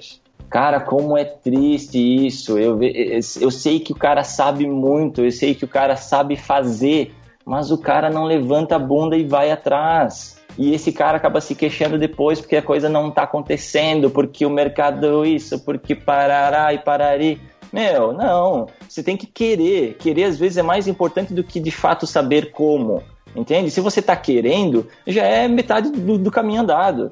Então, queiram, só queiram perceber que as coisas de fato começarão sim a aparecer. Acontecer, elas já estão acontecendo. Muito bem. É isso aí, galera. Podemos terminar aqui o programa. Até a próxima. Não tô brincando. Sacanagem. O programa do Baixa a gente podia dividir ele em capítulos, né? Porque cada vez ele acaba o programa, dá pra gente fazer outro. Exato. É uma a série, aí, conclusão. ó. Vamos começar a série. Vamos começar a A série. série, cara, tá- a gente tá muito conectado nesse negócio. Uma outra coisa que é, é, é importante pra gente discutir, e talvez você aí estando no Rio Grande do Sul consiga ilustrar um pouquinho melhor pra, pra gente, é que quando a gente fala em Rio Grande do Sul, vem 152 nomes de bons fotógrafos, né? E sempre pessoas que são referência pra outras pessoas, inspirações pra outras pessoas, né? A gente já citou alguns aqui, Ney, Robson, tem o Lucas, tem uma galera realmente no Rio Grande do Sul. Até parece que nasceu aí já nasce bom fotógrafo. É simples assim. A única diferença é Nasce- que nasce não nasce nenhum Rafael fotógrafo aí, você já percebeu, né? Os Rafaéis bons estão fora. Ah!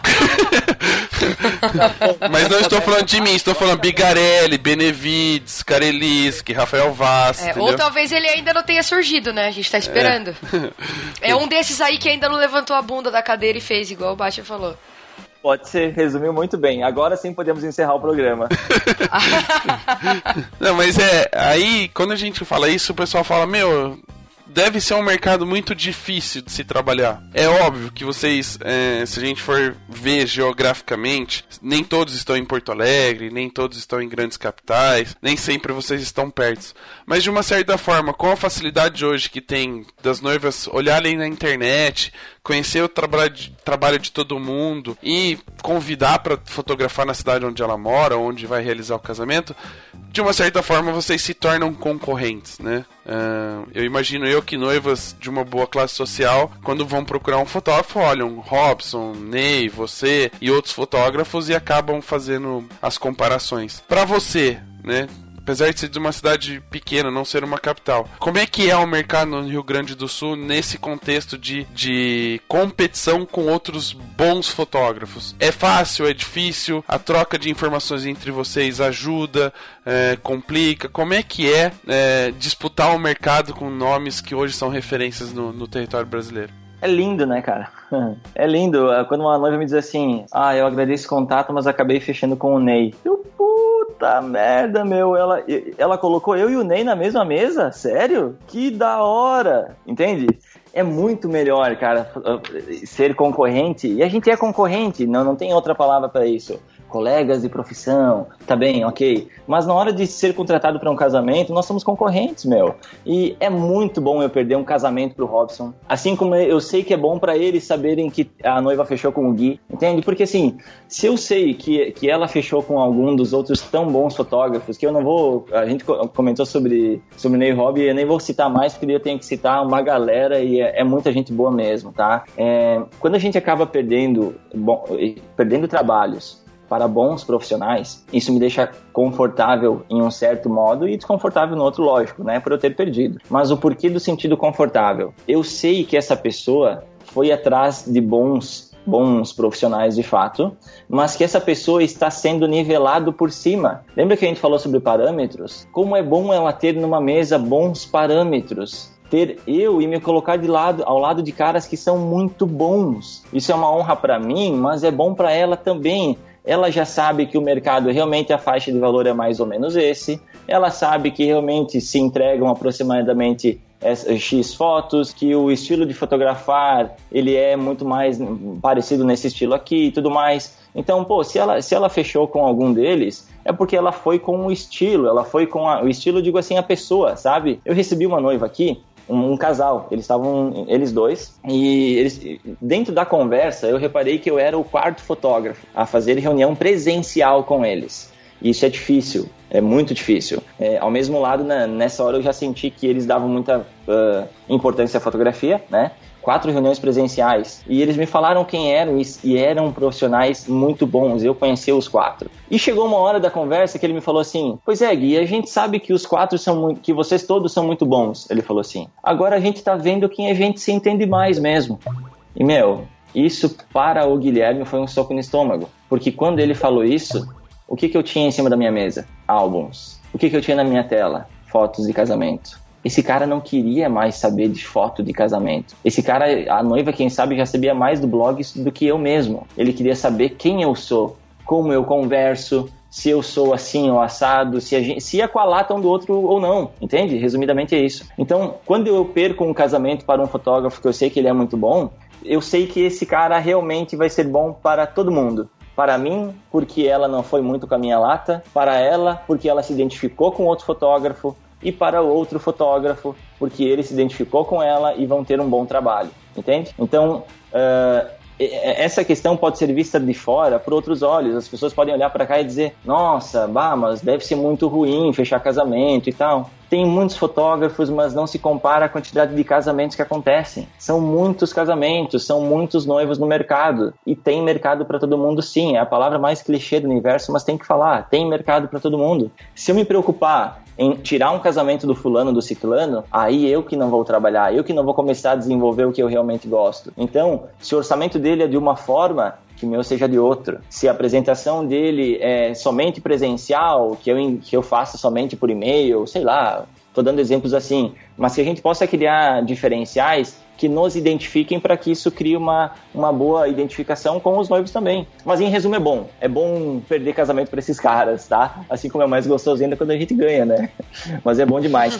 E isso é muito legal, porque assim, aproveitando o gancho, o Rio Grande do Sul, uh, vocês comentaram que tem bons fotógrafos e eu não vou falar sobre isso porque nós falando sobre nós mesmos é foda, né? Mas se vocês falam é muito bom, a gente fica bem feliz por isso. Mas assim, uma coisa que nós temos sim é união. É, e assim, entendam também que não é, ai, no Rio Grande do Sul é tudo maravilhas. Não sei se é assim 100%, acredito que não, tá? Mas entre os fotógrafos que a gente vê que estão dispostos a tirar a bunda da cadeira, nós somos sim muito unidos. É, vocês próprios podem perceber no Edging que a gente vai num lugar, senta todo mundo, quando vê é só a gauchada que está reunida. Quando vê a, da rodinha de chimarrão, é a gauchada que está reunida também. Então isso nos ajuda muito. Essa conversa, a gente pode, a gente conversa sobre bebedeira, mas a gente conversa sobre, pô, como, quanto é que tá cobrando lá, velho? Entendeu? Como é que tá, qual é o álbum que tu tá que, que mais está vendendo? Como é que tá o valor do teu freela? Quanto é que tá pagando o teu freela, meu? Sabe? Então,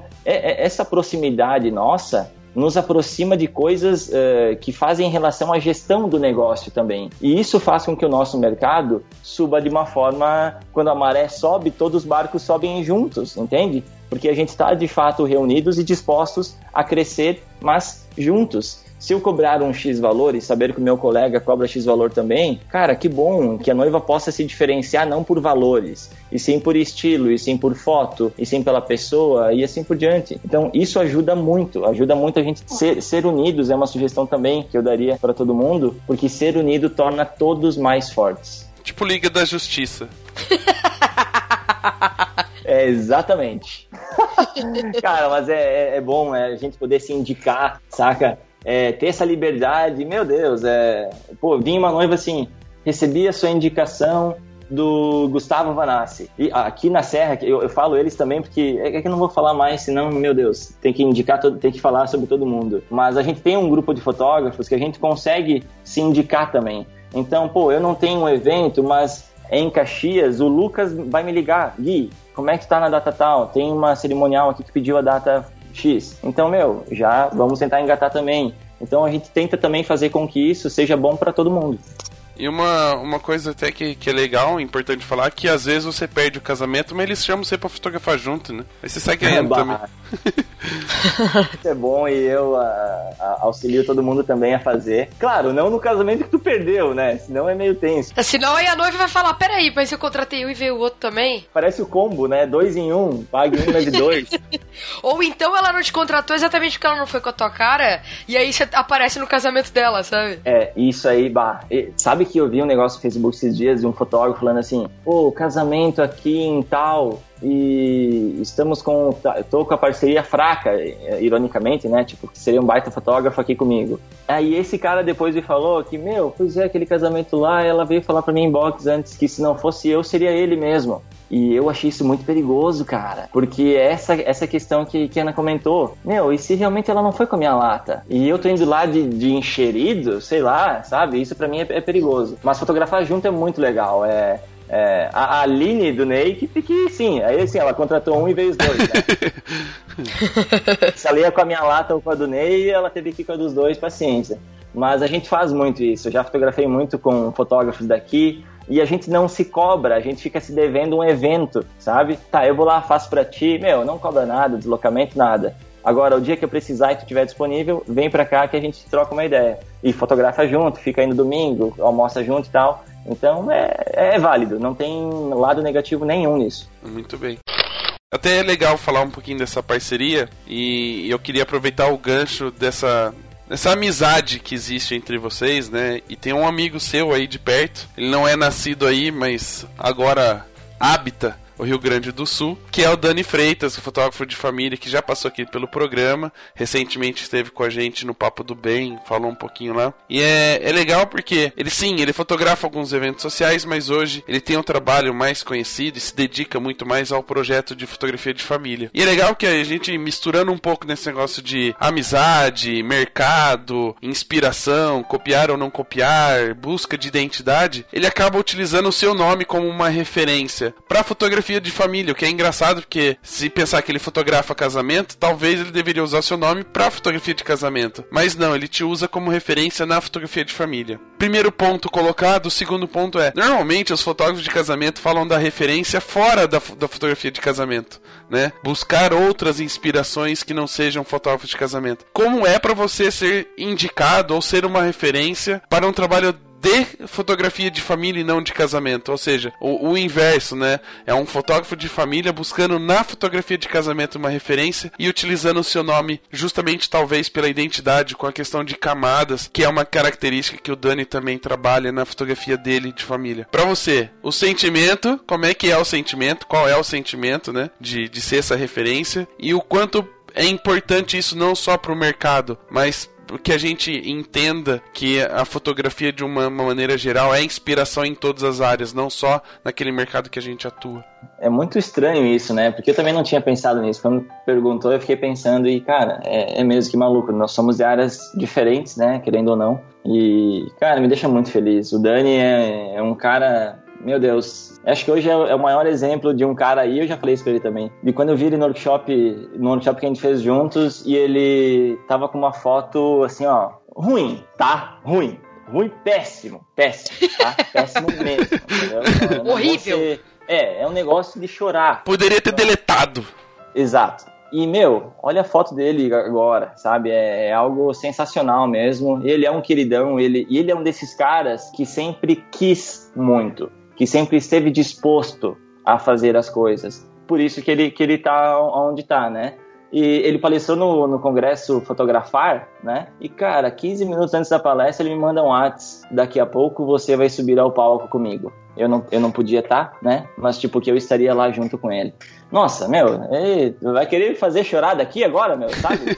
Oh, sacanagem. É, é, é muito bom isso, muito bom mesmo. Porque melhor do que ser lembrado é ser lembrado por boas pessoas, sabe? E o Dani é um desses caras, eu gosto muito dele. A fotografia dele, então, nem se fala. As fotos de família dele é algo animal mesmo. É, tá de parabéns mesmo. A gente conversa seguidamente, ele sabe disso, do que eu já, já conversei com ele. Isso de ser de outra, outra área é muito importante e eu carrego isso comigo também. Uh, graças a Deus que nós estamos ouvindo isso em congressos também. Agora no Ed foi abordado em, eu acho que eu ouvi umas duas ou três vezes até em palestras, de se inspirar em algo, em fotografia, mas não só fotografia, enfim, em temas de outras áreas, né? Vamos falar sobre a fotografia. Cara, a fotografia de culinária, a fotografia de esportes. Cara, olha o álbum da, das fotos das, das Olimpíadas. Quanto momento decisivo não tem lá acontecendo? Como é que você não consegue colocar isso no casamento? Claro que consegue. O Facundo Santana fez uma palestra incrível também falando sobre a fotografia de rua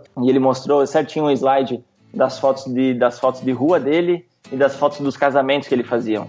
E era totalmente diferente. O casamento era to totalmente sem graça, sabe? E, o, e, a fotografia de rua era incrível. Então ele passou a, a, a, tentar colocar a fotografia de rua dentro do casamento de, dos casamentos. E aí, nossa, estourou e é a puta fotografia que ele tem hoje. Então é possível sim a gente trazer de outras áreas e é necessário, na verdade, porque a gente consegue aprender muito. A fotografia de guerra, tu, tudo isso, cara, é muito importante porque a gente vive muitos. Quem está disposto vive muitos momentos diferentes dentro de um casamento e passa a não enxergar ele como um casamento de fato, sabe? É uma celebração que está acontecendo e dentro dela existem inúmeros, inúmeras coisas acontecendo. Agora, a forma de você fotografar isso aí vai da sua percepção e da sua base fotográfica, da sua base visual que você tem.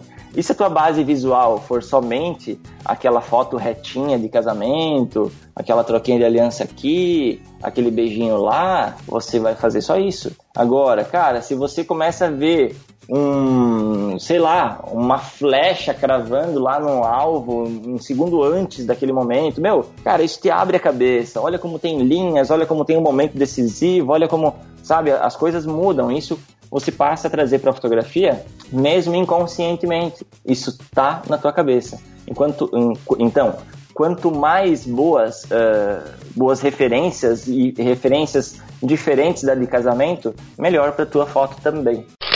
Bom, e é claro que a gente não pode deixar de falar um pouquinho da experiência de subir no palco principal do Ed em Brasil e retomar a sua piadinha de entrada, né? Que algumas pessoas provavelmente ficaram pensando depois da sua frase. Talvez elas nem tenham prestado atenção no programa inteiro, então só Mas agora elas vão pausar, vão voltar lá no começo para ouvir, porque a gente vai falar sobre ela daqui a pouco. Ó, que jogada. Beleza. Agora, Faça é, download de novo. Eu fiquei até com medo de, de quando ela ouviu a frase e fechou a janelinha, sabe?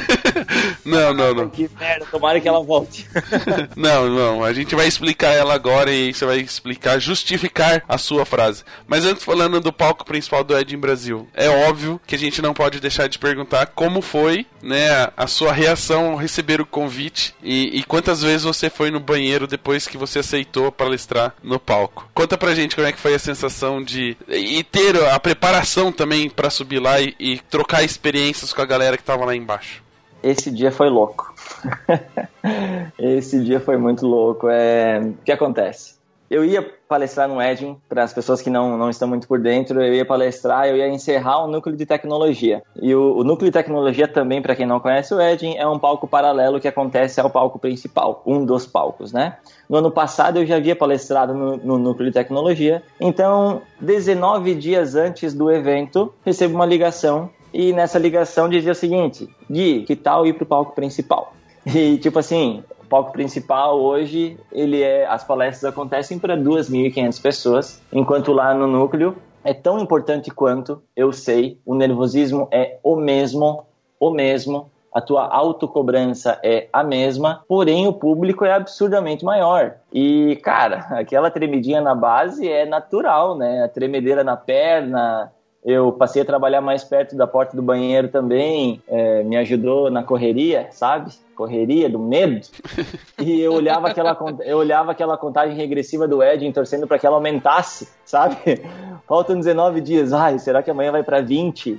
né? Não, ia diminuindo aquele número. E aí, mas esse foi a minha primeira primeiro momento, sabe? Eu até pensei assim, cara, a Marcela até falou assim: Nossa, eu achei até que você ia pensar um pouco. Eu aceitei na hora, né? E eu falei assim: Olha, se eu pensar, eu não aceito. É, bem assim, mais ou menos. Se eu pensar, eu não aceito, sabe? Então vambora e vou tentar dar o meu máximo. E, e era isso. Então, 19 dias antes, o que, que eu vou fazer, né? Eu tinha a minha palestra já engatilhada do núcleo, não estava 100% pronta, porque vocês sabem também que deixa sempre para a última semana, né? Normal. Mas estava engatilhada. E aí foi aquela correria, né? Meus slides até então eram funcionais, eu sabia que eles funcionavam, mas para o palco principal eu me preocupei, passei a ser mais chato comigo mesmo, troquei ideia com um monte de gente que me ajudaram muito. Então a Monique Colombo, que é uma menina aqui do Sul, foi indicação da Aline também, ela fez o design da, da, dos meus slides. Eu agradeço muito porque ajudaram muito a mim mas se você que assistiu a palestra e gostou da palestra, tenha certeza que um pouquinho de, de, ser agradável é também pelo fato dos slides estavam bem melhores, tá, do que eram para, para ser. E, claro, isso é um detalhe, mas foi importante para mim. E em questão da palestra, eu também tive que fazer alguns ajustezinhos, já planejando o palco principal.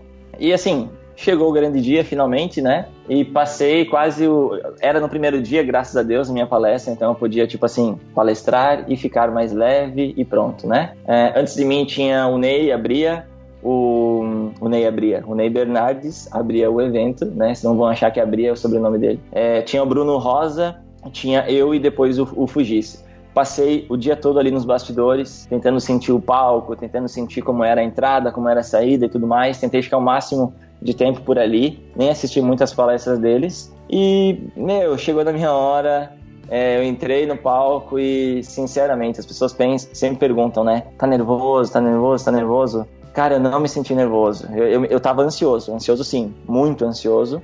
E era o meu sentimento, tipo assim, um dia depois que passou o convite da, da Marcela, eu já não fiquei mais nervoso e sim ansioso. Queria que viesse logo, logo, logo. Aí já comecei a torcer para que a contagem regressiva acelerasse, sabe? Para que viesse logo. Subi ao palco e esse é o perigo, né? Gostei. Gostei pra caramba mesmo, mesmo, mesmo.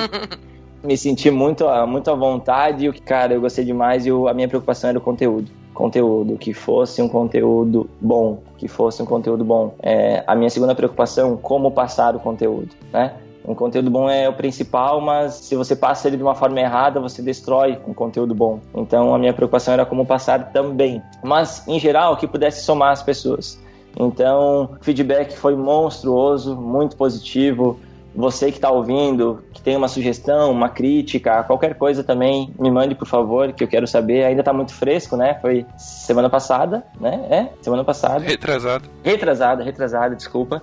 É, então, assim, foi incrível mesmo, indescritível. Ter a foto aquela com a galera atrás é algo que eu vou pôr em todos os quadros possíveis e onde eu estiver no meu quarto, no escritório, no banheiro, é, vou ter aquela foto.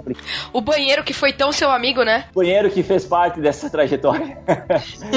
é, então, assim, sensacional mesmo. Espero que quem foi também tenha gostado, mas foi um momento único para mim mesmo, mesmo, mesmo. Então, aproveitando o gancho, né, já que a gente citou a frase na abertura do programa, eu vou. A gente vai fazer meio que um bate-bola. né? Quem acompanha a sua palestra vai entender, mas quem não acompanhou vai tentar de uma certa forma entrar nesse nesse clima que foi a sua palestra durante o ED. Se a gente entrasse e saísse da sua palestra, algumas frases poderiam não encaixar com o contexto do evento. Certo? Certo. Digamos Certo. de passagem, vamos utilizar a primeira que você usou na abertura do programa. Eu entro lá no, no palco principal e ouço o Guilherme falar: fotografar casamento é chato. Justifique a sua resposta. Cara, sabe que eu vi, sabe o que me assustou? Eu comecei a ver no Facebook umas fotos minha palestrando com esse slide atrás, saca? E aí a, a foto não diz nada, ela só diz fotografar casamento é chato e o, e o cara ali em cima, né? E o cara te marca ainda, né? Pra ajudar, pra noiva Pra ver. todas as suas noivas verem. Feliz, exatamente, né? Pô, no meu portfólio é lindo ter essa foto. Mas assim, é, o porquê que eu falo isso, tá? Fotografar casamento é chato. Quando eu fotografava com meu pai, quando eu comecei a, a, de fato ir nos casamentos, de certa forma chega uma hora que começou a enjoar. Por que começou a enjoar? E começou a ser chato. Porque eu estava fotografando o casamento. E o que é o casamento? O casamento sempre é igual, caros ouvintes. Ele tem o making off da noiva, ele tem a, a cerimônia, a sessão dos noivos e a festa. A cerimônia tem a entrada da noiva, a aliança, o beijo e, o, e, a saída e assim por diante. Então, o ritual casamento, se eu passasse a fotografar o ritual casamento, que era o que eu estava fazendo, aquilo acabava se tornando chato, entende? Então, o chato é fotografar o casamento, o ritual casamento, e isso ele é sempre igual. Agora, a minha fotografia mudou muito quando eu passei a perceber que eu não tinha que fotografar o casamento. Eu tinha que fotografar como as pessoas se sentiam ao casar. Essa diferença é absurda. Ela é muito distante de uma coisa ou outra. Fotografar casamento é uma coisa, agora, como, como fotografar como as pessoas se sentem ao casar é totalmente outra. Olha como é legal fotografar uma noiva, que esse exemplo eu dei na palestra também, uma noiva que tá só pela festa, que na cerimônia não ficou ali em stand-by a cerimônia toda, enquanto na festa ela se terminou, enquanto sábado que vem a noiva se emocionou muito na cerimônia, era a parte que ela mais gostava. E a gente está fotografando isso? Ou a gente está fotografando o protocolo casamento? Entende? Então eu gosto muito mais de fotografar como as pessoas se sentem ao casar.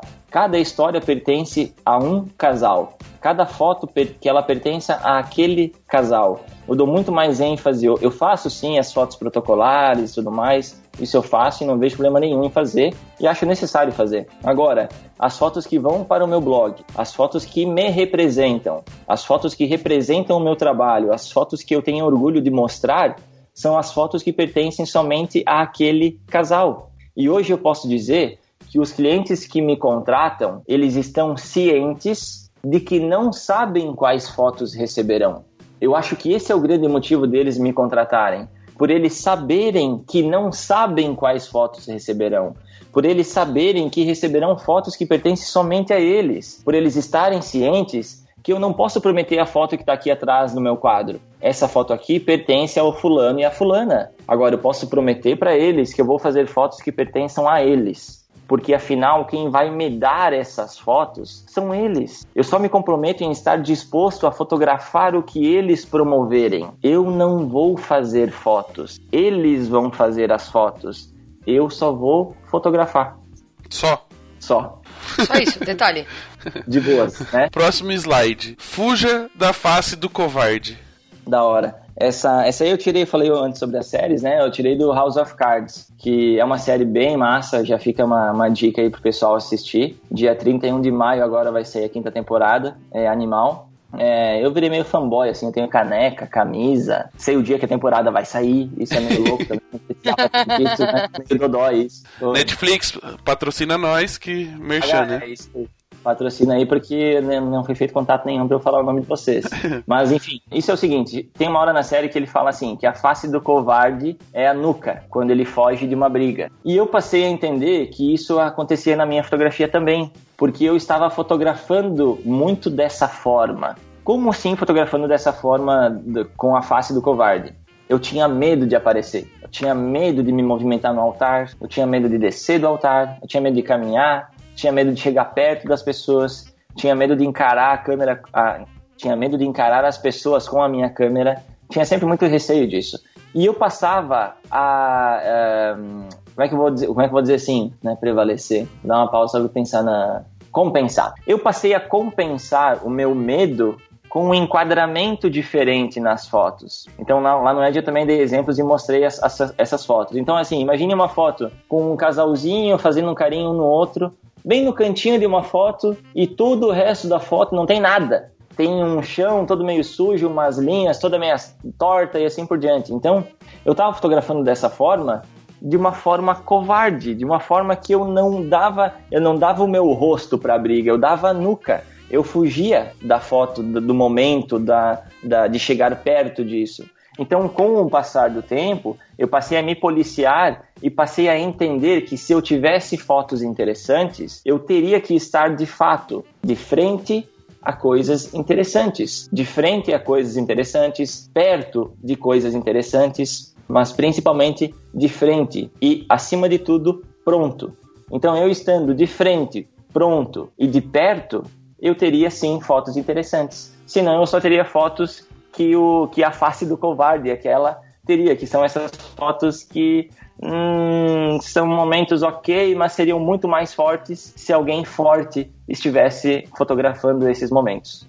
Quando diga, você diz forte, não imagine um, um brutamontes, né? Forte é, de personalidade. Exatamente. Um cara disposto, digamos assim, já tá valendo. Muito bem esvazie a mochila. Não, não estamos querendo. E a gente sabe que tem bolivianos no Edin Brasil que vão para roubar seu equipamento. Eles esvaziam de uma outra forma. Mas é, nesse caso, qual era o contexto? É, essa é uma das minhas preferidas. É, vou contar aqui a historinha. Caramba, esse episódio aqui vai ter 8 horas, mas tudo bem. Uh, o que acontece? Quando você vai para um casamento, você começa a separar seu equipamento. E aí, lá na sua mochila, você vai colocando uh, seus dois corpos de câmera, 2470, que é, faz tudo, né? As fixas que todo mundo tem, que você tem que ter também. 35, 85, a famosa cinquentinha, a olho de peixe, a 24. Uh, aí agora vamos colocar os flashes, tripés para os flashes, LEDs, tripés para os LEDs, se for LEDs. Aquela gelatinazinha, né? Aquela famosa gelatina verde, a laranja, para dar uma brincadinha em alguma foto aí. Quem sabe role. Aquele prisma, né? Aquele prismazinho tem que ir. Se não tiver prisma, antes de sair de casa, vai lá no lustre da mãe, rouba uma pecinha, põe na mochila, beleza? Agora, tá vendo o tamanho dessa mochila já? Você que está ouvindo, a cada lente era um peso a mais a mochila, certo? Agora imagina comigo a questão. A lente 2470. Em 24 milímetros, ela existe uma possibilidade de fazer uma foto em 24 milímetros. Isso é um peso na tua mochila também. Em 25 milímetros é outro peso na mochila. 26, 27, 28 até 70 milímetros. Olha quantos pesos, quantas medidas e o quão grande ficou a tua mochila tá? Então agora eu quero que tu faças o contrário. Quero que você possa esvaziar a tua mochila. E se eu pudesse carregar meu equipamento numa sacolinha de mercado, eu colocaria 35 e 85.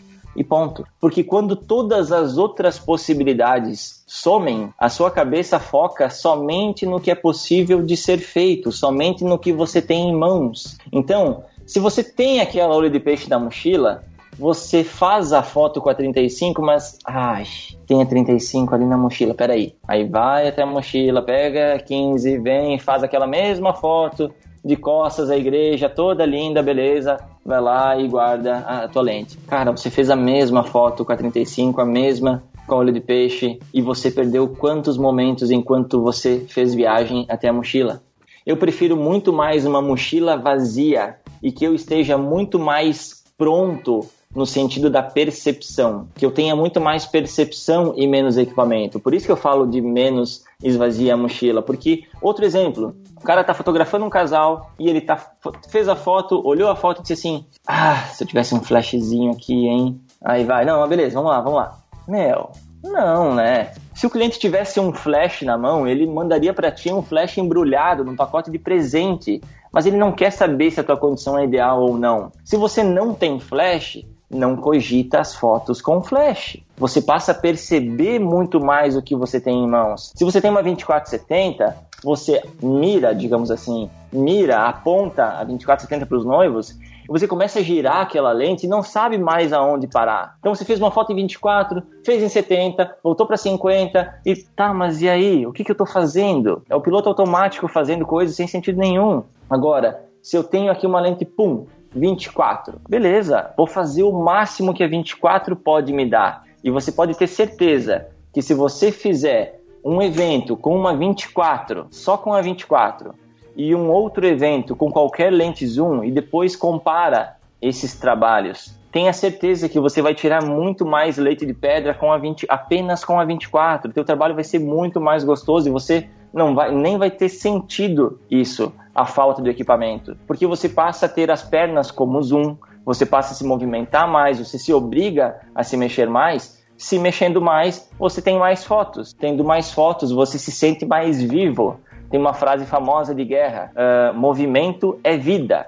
Na fotografia é a mesma coisa. Movimento é vida. Enquanto você está se movimentando, você está enxergando. Hoje fica parado num casamento quem quer.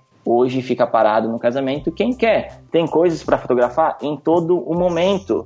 No salão, na cozinha, na igreja, lá enquanto o padre está lá dentro, lá enquanto a criancinha está lá fora, dentro do carro enquanto o motorista está trazendo a noiva, enquanto você está jantando, tem coisas incríveis acontecendo, você tem que se movimentar. Mas saiba fazer isso com equipamento que você esteja pronto e que esteja com a percepção em dia e não dependente de um equipamento. Faça um teste hoje. Se alguém tirar tua 2470 e te der uma 50 na mão, você consegue se virar? Se a resposta for não, tem problema aí. Você não pode ser dependente dele. O equipamento tem que trabalhar para ti e não ao contrário. Então, foca apenas no que é possível de ser feito, que você vai fazer um trabalho muito melhor. Isso eu garanto. E aí, acaba dando um gancho já pro próximo slide. Faça diferente com metade. Hum. Mas Boa. faça diferente com met... Caralho, velho. Me deu uma baita ideia agora. É. Tu é a primeira pessoa que lê esse slide com essa frase, sabia? Porque o contexto desse slide é faça a diferença com meio segundo. Olha que louco isso, né? E, e Interpretação de texto. Interpretação de texto, mas que faz sentido também. Que bom que não foge do, do contexto. Ah, faça diferente com metade é, é perfeito. Mas faça a diferença com meio segundo é porque no início da minha palestra eu falei que meio segundo é o tempo que a gente leva para ter a primeira impressão das pessoas, tá? E lá no final da palestra eu fiz de novo essa conotação com meio segundo porque é aproximadamente o mesmo tempo que nós levamos para fazer com que um momento dure para sempre. Vamos arredondar para meio segundo, enquanto a gente tem ideia e clicou, pum, meio segundo. É o tempo, é o momento que nós fazemos com que um momento dure para sempre. Meio segundo, certo? Ok. O que que os fotógrafos estão fazendo com seus meios segundos? Muitas vezes a gente sabe que a gente está fazendo isso, a gente é fotógrafo. Mas por quê? Com que sentido? Por que de fato estou saindo de casa? Eu tenho bons motivos para isso, que era esse o norte da minha palestra. Encontre seus motivos. Eu tenho um porquê para isso, eu tenho um bom motivo que esteja me tirando de casa. Então é isso que eu, eu tentei dar esse recado final, que é faça a diferença com os seus meios segundos. E eu dei o exemplo no final, que era assim, ah, chegou um dia de um casamento, eu tenho uma irmãzinha de seis anos, a Betina. Ah, ela vai fazer seis anos semana passada. Semana passada, ela vai fazer semana Ela vai fazer semana passada, é, tá ótimo. Ficou linda essa frase. Ela vai fazer semana que vem e ela faz aniversário dia 10. E ela ficou, ela, a festinha vai ser dia 12, porque eu tenho um workshop em São Paulo do Samu, Rovan, né?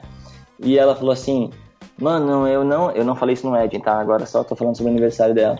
Ela falou assim: "Eu não gostei que você, eu, eu odiei essa sua viagem, porque eu vou ter que fazer a festa de aniversário no dia que eu não nasci". Tem lógica. Ela piadinha comigo, é. Mas paciência, eu volto de viagem e vou pro nível dela. É, mas assim, chegou um certo sábado, eu tava saindo pra um casamento e subi pra dar tchau pra família e a primeira que eu encontrei foi a Betina. E ela tava na sala, ela tinha três aninhos quando isso aconteceu. E ela tava de costas pra mim, eu me abaixei e falei pra ela assim: Mana, dá um beijo no mano, porque o mano tá indo fotografar um casamento. E ela virou pra mim e falou assim: Por quê? Tipo, meu, que bosta. Eu não tinha uma resposta para dar para ela, entendeu? E isso me, me, me fez pensar muito de fato o que eu estava fazendo, por que eu estava fazendo, se eu tinha de fato. eh, Ah, por quê? Porque, porque precisa? Porque o mano gosta? por quê, de fato. Então, por isso eu resolvi fazer essa palestra de Encontre Seus Motivos, para que as pessoas de fato pudessem encontrar os seus também para que tenham porquê, que tenham objetivos e que tenham motivos em estar fazendo o que estão fazendo. Porque enquanto você está gastando teus meios segundos no evento, existem pessoas que te amam em casa, aguardando os meios segundos para que você chegue. Então que você tenha bons motivos para estar fazendo de fato o que você faz. Bom, depois dessa lição de moral que eu errei o slide, não preciso nem falar mais nada. Você vai querer encerrar o programa mais uma vez? Não, é eu, vou, eu vou encerrar decentemente esse programa, porque eu guardei esse slide justamente para poder finalizar o programa, agradecer a presença e, e o bate-papo. É, o último slide, ele, na verdade eu tirei da ordem, né? Eu deixei esse para o último, mas ele não era o último. E aí eu gostaria que você encerrasse esse bate-papo explicando esse slide em especial aqui, que é alguém está se inspirando em você. É, é, essa é, pode ser um recado final também. Tenha certeza, todos os ouvintes agora também, que alguém de fato está se inspirando em você. E eu contei uma historinha que eu vou contar aqui também. É que eu dei uma palestrinha, uma palestrinha, sei lá, fiz uma participação em uma escolinha aqui em Guaporé de crianças de 9 a 11 anos. Eles tinham aqueles projetos fotográficos de se fotografar escorado na árvore, fotografar pedrinha, florzinha, essas coisas, sabe? E eles queriam ver um fotógrafo, então fui lá. Ele chegou a hora das perguntas e um menininho falou assim: Se tu não fosse fotógrafo, o que que tu seria? Falei, puta merda, que, que baita pergunta. Eu nunca tinha sido questionado sobre isso na minha vida. E eu falei para ele, eu não sabia certo o que dizer até. E eu falei para ele: Olha, não sei, porque assim, eu sempre fui criado no meio disso, né? A minha família era fotógrafa, eram, eram fotógrafos. E outra, né? O Gui na escola, o Gui nunca foi bom em muita coisa, sabe? O Gui o Gui nunca jogava muito bem futebol, o Gui não era muito bom em matemática. Poxa, era, não, nunca fui bom em muita coisa assim. E quando eu falei isso, um menininho bem no fundo ergueu o braço bem rápido e baixou o braço. E eu fiquei de olho nele e tal, e tipo, tá, beleza, né? Vida que segue. Saindo da, da sala, a gente foi fazer uma foto todos juntos na frente da escola. Nesse caminho, esse menininho que levantou o braço veio no meu lado, puxou a minha calça e falou assim para mim: eu também não sou bom em nada. e aí eu, tipo, não, vou dizer o quê, né? Vira eu fotógrafo. Ele assim, falei, pois é, quem sabe possa ser fotógrafo. Foi isso que eu falei para ele, sabe? E eu dei esse exemplo porque, poxa, cara, que gostoso saber que por mais. Eu, eu sei que esse menininho, ele, se ele me vê hoje, não sei se ele vai lembrar de mim, não sei se ele sabe meu nome, acho até que não, enfim. Mas naquele momento ele se inspirou em mim, sabe? Ele, ele me viu como uma pessoa que estava ali como um, um professor, digamos assim, né, para ele, que legal. A gente já foi pequeno, a gente já teve a idade deles, a gente sabe o, o quanto é importante a gente poder ver uma pessoa e se espelhar nela, né? Por mais que seja um pouco, um, um momento sequer que seja, mas que seja importante na vida dessa pessoa. E todos nós temos pessoas pensando em nós todos nós temos pessoas que se inspiram em nós.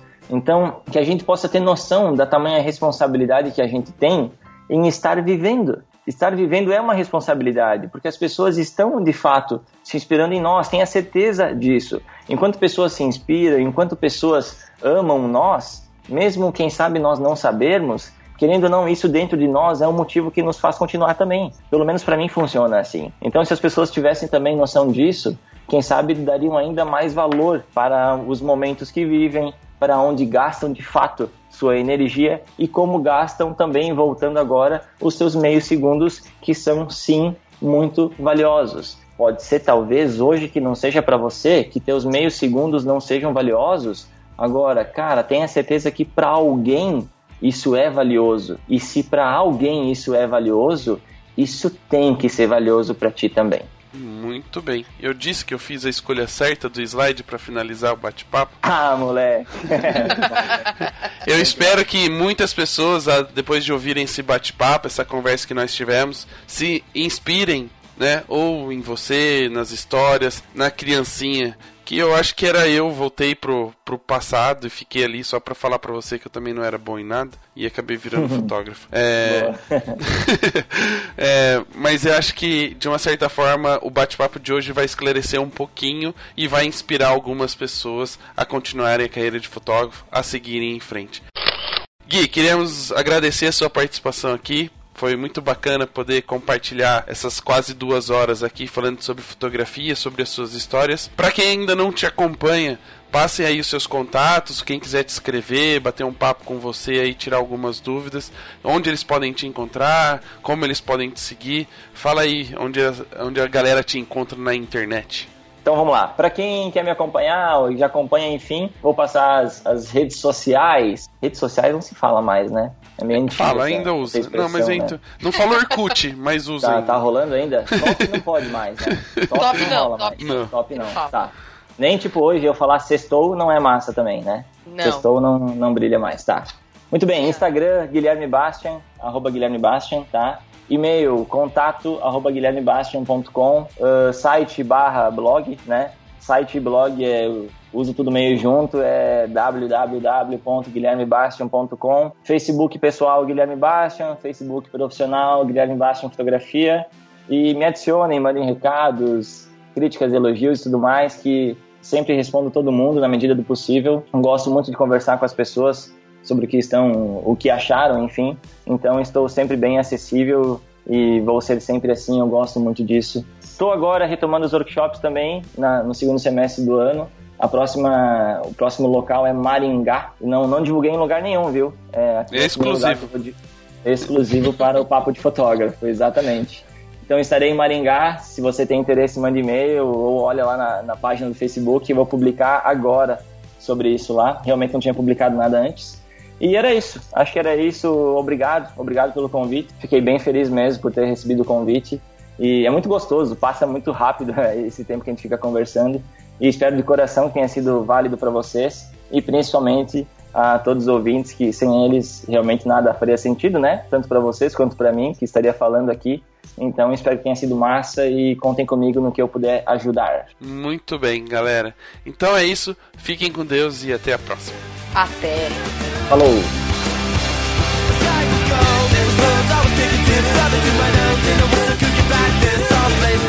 You know